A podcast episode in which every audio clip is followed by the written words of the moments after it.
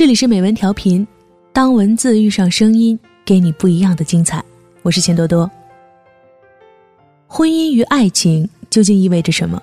有人说它是升华，而有人会说它是坟墓。虽然我们不能笼统的说一定是我们的态度决定了事情最终的走向，但对于要做怎样的自己，我想我们还是可以做主的。做好自己真的有用吗？这个问题我不想回答，我只想给你读一读下面这个由作者慕容素一写在作品集。在最美的时光里遇见最好的爱情中的这篇文章，好的婚姻大多势均力敌。一九二七年十二月一日，一场西式婚礼在上海举行，盛况空前。新郎西装革履，风度翩翩；新娘一袭婚纱，美若天仙。来宾不是达官就是贵人。堪称二十世纪最为轰动的婚礼。这是一桩事先并不被看好的婚姻。结婚时，他四十岁，出身农村，头已半秃，官场失意，结过两次婚，以风流无形出名。他呢，恰好三十岁，世家小姐，风度优雅，在美国留学多年，英语说的比母语还要流利。追求者从家门口。一直能排到太平洋对岸。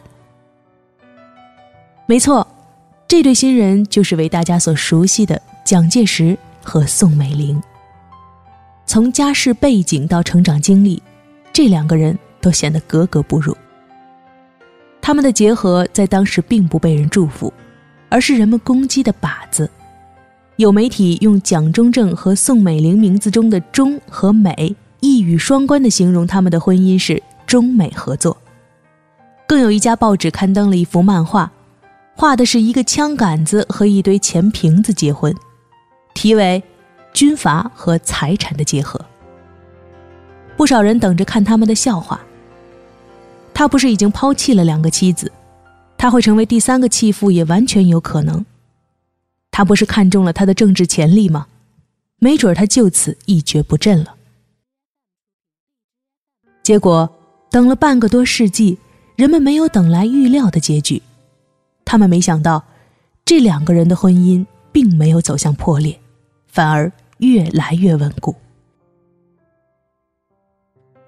他被困西安时，他没有撒手不管，而是以身犯险，多方营救。他败走台湾后，他一直陪在身边，无怨无尤。他一生未育，他便教会和前妻所生的儿子。要永远敬她如母，不许有半点懈怠。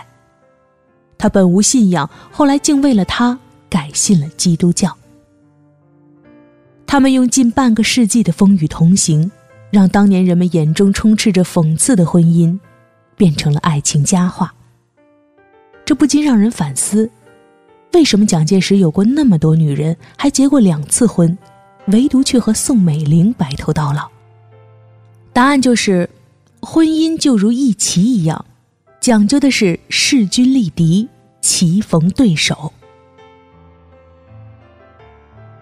他之前遇到的那些女人都远远弱于他，只有宋美龄才是和他一个段位的，甚至棋高一招。她不是攀援的凌霄花，而是他近旁的一株木棉，始终以树的姿态和他站立在一起。他们相识之初。他至于他，并不是高攀，而是抚救。那时，他是交际场上赫赫有名的宋家三小姐，家世显赫，深谙六国语言，和美国人谈过恋爱，和少帅张学良跳过舞，风头一时无两。他待字闺中多年，并不是没人追求，而是这位宋家小妹眼界太高。在给终身好友米尔斯的一封信中，她写道。在船上遇见我的命运之后，我乐于待在家里，也不想结婚。和所有青春少女一样，宋美龄她也有过非常单纯的初恋。那时她还只有十九岁，在返回中国的游轮上遇到了一位美国建筑师。在游轮上的十天时间里，两人相互倾慕。这段感情最终因家人反对而告吹。后来，他和刘继文有过婚约。可在他心目中，刘继文并不是理想的结婚对象。直到一九二六年，他和蒋介石在大姐宋霭龄的家庭聚会上相识，两人几乎称得上一见钟情。宋美龄同时敏锐地认识到，对方就是自己理想的结婚对象。这一年，宋美龄已经二十九岁了。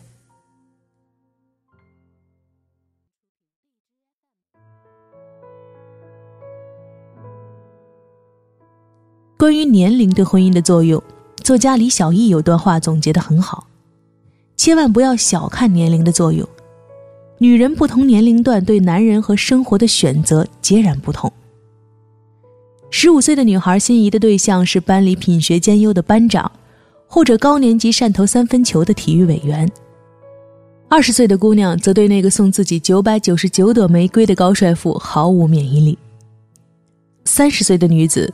更关心婚姻中理想与现实的契合度，他们深知，选择一个男人就是选择一种人生，婚姻对女人有着无可比拟的重塑功能。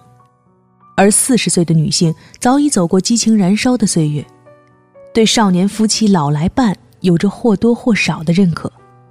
头疼脑热时候的一杯水，显然比一朵玫瑰更能打动他们。年近三十的宋美龄。对于爱情和婚姻，已经没有了太多浪漫的设想，而是倾向于务实理性。如果早几年，大龄军官蒋介石可能根本入不了他的法眼，可他出现的时机可以说是刚刚好。宋美龄对婚姻是有着独到的期许的，她晚年时曾回忆说：“回忆我若干年来的婚姻生活，我极度的热心与爱国，也就是可欲替国家做些事情。”我的机会很好，我与丈夫合作就不难对国家有所贡献了。她清楚的知道自己需要的不仅仅是一个痴爱她的傻小子，而是一个值得她全力辅佐的人。蒋介石在他看来正是最佳人选。遇到宋美龄时，这是蒋介石人生中无比灰暗的一段时期，迫于多方势力的压力。他已经被迫交出了兵权，闲居在家。那个时候，宋美龄的出现，宛如天际的一道霞光，照亮了失意军人蒋介石眼前的路。宋氏家族的才雄力后自不必说，宋家小妹本人的魅力也是他难以抵挡的。在此之前，蒋介石已经有了结发原配毛福梅，生下两个儿子蒋经国和蒋纬国。还有姚冶诚、陈洁如两妾，陈洁如也曾是他心爱的女子，和他在一起时还只有十五岁，是个娇娇怯怯的女学生。可这些女子和宋美龄一比，立刻宛如尘土。不得不说，家世和教育对一个人的加分太多了。宋美龄自幼上的就是中西女塾，后来又出国留学，受的是西式淑女的教育，一身的洋范儿。他的同学几乎把他当成正宗的美国人。按照宋美龄自己的话来说，就是我唯一跟东方沾上边儿的，就是我的面孔。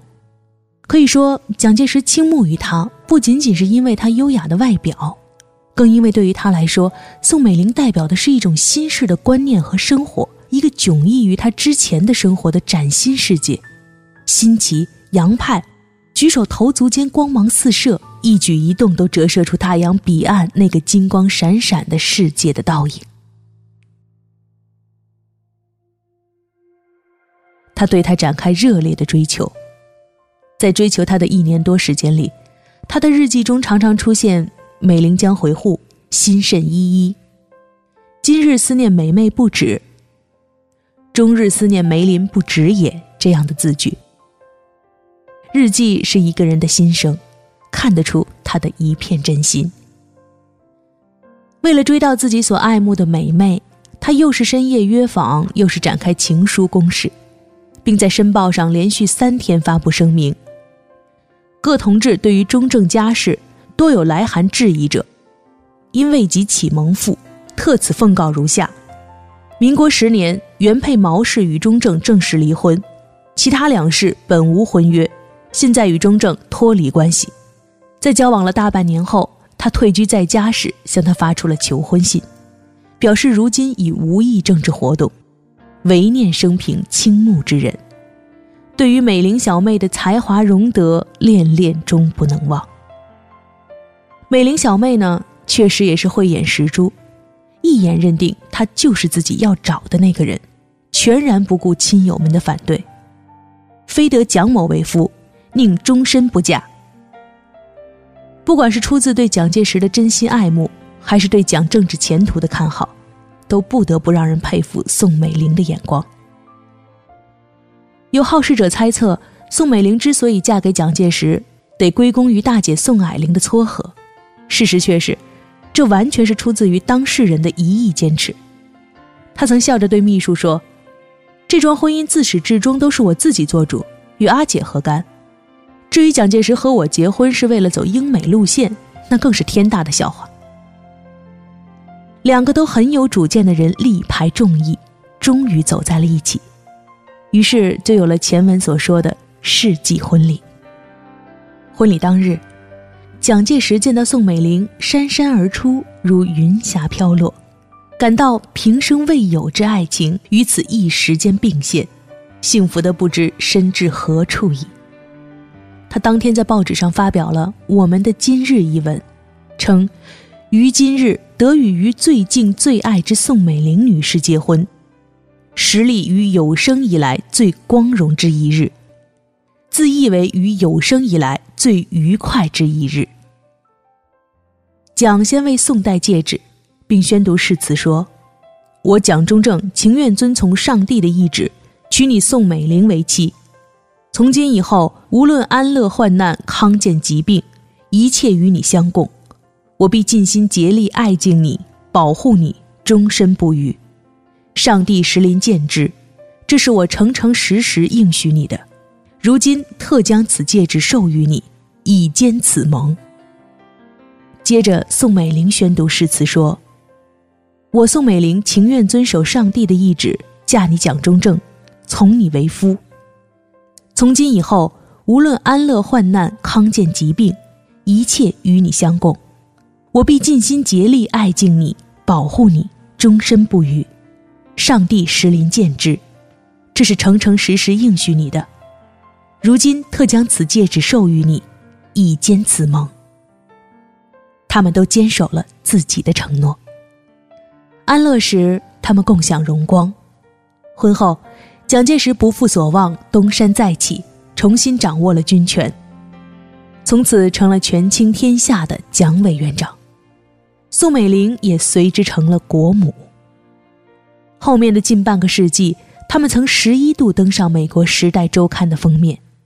只要他还在位，他就稳居在第一夫人的位置上，比他只做了两年国母的二姐宋庆龄，多享受了不少风光。结婚四十六年，他周旋于中美之间，一直是他最称职的绿叶和不挂名的外交部长。他独特的旗袍外交，成了外交史上一道难以复制的风景。为了争取到更多的军事物资援助，一九四三年二月十八日，宋美龄穿着一袭得体的黑色旗袍，在美国国会发表演讲。我可以向各位保证。中国渴望并且乐于与贵国以及其他各国合作，奠定永久稳固的基础，建立进步理性的国际社会，让自恃优越、穷兵黩武的邻国无法肆意杀害我们的后代子孙。先后七次公开演讲，为中方寻得了丰厚的军事援助。艰难时，他们共度难关。两人结合之后，无论发生什么国内外大事。无论蒋介石的境遇如何糟糕，宋美龄都坚定地站在丈夫身边，给他以信任和支持。战争期间，蒋介石经常遭受质疑，深感困苦忧患。唯一能让他感到一点安慰的，即为余妻对于之信仰与笃爱。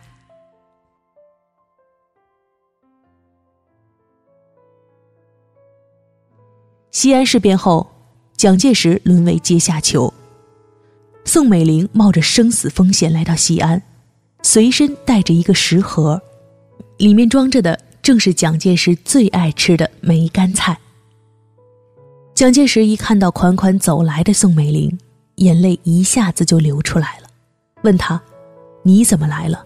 如入虎穴矣。”他走过来，冷静地安慰他：“宁抗日，勿死敌手。”七七事变后，国共两党宣布联手抗日，蒋介石也安然脱险。这样同生共死的情分，足以让他铭记一辈子。他又如何会放弃他？歌德说：“永恒的女性引领我们上升。”回顾蒋宋婚姻，宋美龄扮演的恰恰是这么一个引领者的角色。宋美龄以风度闻名，身边人评价她：宋美龄有较高的文化教养。她头后梳一个小髻，旗袍贴身，大衣饰体，穿高跟鞋，在甬道上都是轻步走过。我每次碰见她。他总是面带微笑，平易近人，每每不觉得他突然出现，不觉得有骄矜盛气，和他谈话不觉得拘谨。他言谈委婉适度，声音从不放纵。他和别人谈话总是只让对方可以听清楚就是，从不大声，颐指气使。而蒋介石呢，原本有其粗豪的一面，动不动就把“娘西皮”三个字挂在嘴边。身边侍从都生怕触怒了他，但这位坏脾气的委员长，唯独对夫人的话言听计从。宋美龄经常规劝他：“像你这样的身份，还能随便发火骂人打人吗？”一次，在蒋介石打竹培基时，宋美龄进来对竹说：“你为什么这样呆？还不快走！”从此以后，竹见蒋发怒要打，拔腿就逃。并顺手把门带上，蒋也就罢了。对于夫人的劝诫，蒋介石深感三妹爱鱼之切，待我之笃，可谓无微不至。对于自己不能以智慧德业自勉，感到诚愧为丈夫矣。宋美龄一生酷爱穿旗袍，年过百岁后出现在大众面前时，仍然是一袭端庄的旗袍，梳着发髻。两弯柳叶眉，一点朱唇红。这样的打扮难免会让人产生她是中式传统闺秀的错觉。事实上，宋美龄骨子里有洋化的一面。她虽然事事以夫君为先，终生以呵护夫君为己任，但期盼的仍然是相敬如宾、齐头并进，并不甘心只做夫君背后的附庸。正因如此。蒋介石对他的感情，在爱之外又多了一份敬。他在之前那些妻妾面前，都有一种高高在上的优越感，唯独对宋美龄又敬又爱，因为他知道，他和她是平等的。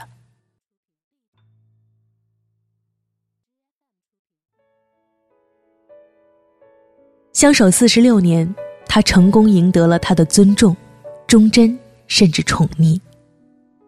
至今，民间仍流传着许多关于他们的传说。据说战争年代物资紧张，他为了讨她欢心，动用专机为她运来牛奶，只为了供他每日用牛奶洗澡。每个去庐山旅行的游客，都会去探访他们居住过的别墅美庐，他用他的名字为别墅命名。一如秦始皇当年用宠爱的女子阿房来为皇宫命名，他对她保持了一种终身的倾慕，尊重她的生活方式，亲昵地称她为 “darling”，以至于受她的影响成了一名基督教徒。基督教信奉的是一夫一妻平等互爱。婚后曾有过他出轨的传闻，他忙郑重的澄清说，自己信奉基督教。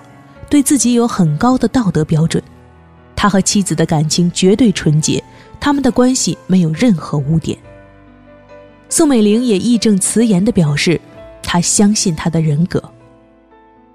他和他没有孩子，从后世公布的蒋介石日记中来看，宋美龄曾经怀孕过，不幸小产了。西安事变时，他担心自己出事，再也照顾不了他，于是，在给两个儿子的遗书中叮嘱。我一生唯有宋女士为我唯一之妻，如你们自认为我之子，即宋女士亦即为两儿之唯一之母，我死后无论何时，皆需以你母亲宋女士之命侍从，以慰武陵。而他回报他的，则是深入险境，亲自营救。你若不离不弃，我必生死相依。他们的感情，当得起这十二个字。蒋宋的身份和背景，难免让人将之揣测为一桩政治婚姻。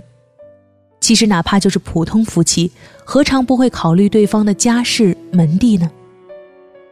一个人爱上另一个人，必然是爱他的全部，无法把其中一部分剥离开来。关于他们的婚姻，二姐宋庆龄评价的很中肯。她说：“他们的婚姻一开始并无爱情可言，不过我想他们现在已经有了爱情。美玲真心诚意的爱他，蒋也真心诚意的爱他。”如果没有宋美龄，蒋会变得更糟糕。这对并不被看好的夫妇，感情随着年龄愈长而愈加深厚。见过他们晚年的大量合影，有在树下并肩而坐的，有在山间携手漫步的，有两人轻松对弈的，也有微笑含饴弄孙的，还有宋美龄在画国画，而蒋介石站在一旁欣赏的。这些照片都生动地展现了他们晚年和谐相依的生活。他们从未共同生育过一个孩子，可在四十六年里，他们相互扶持，共同成长。如果把婚姻比作一局棋，唯有势均力敌的人才能下出最精彩的棋来。这场婚姻对弈里，没有输家。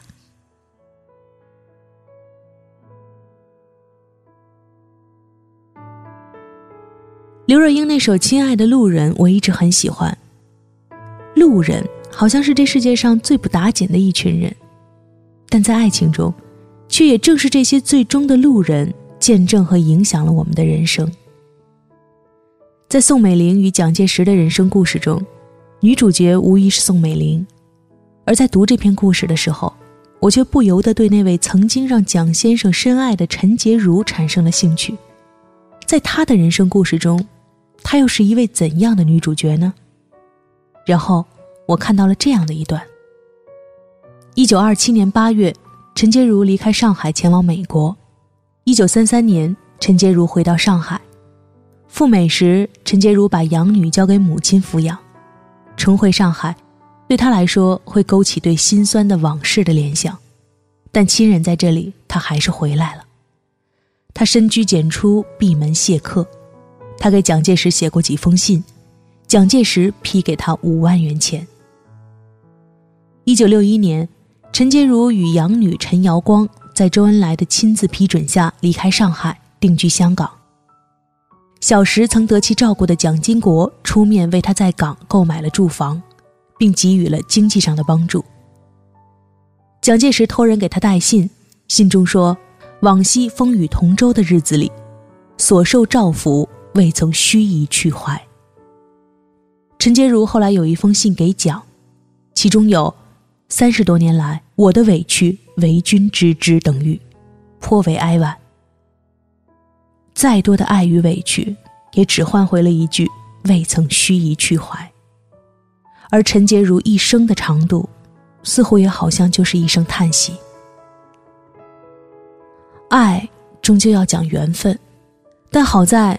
在我们自己的人生中，我们可以去决定，想要演一个怎样的故事。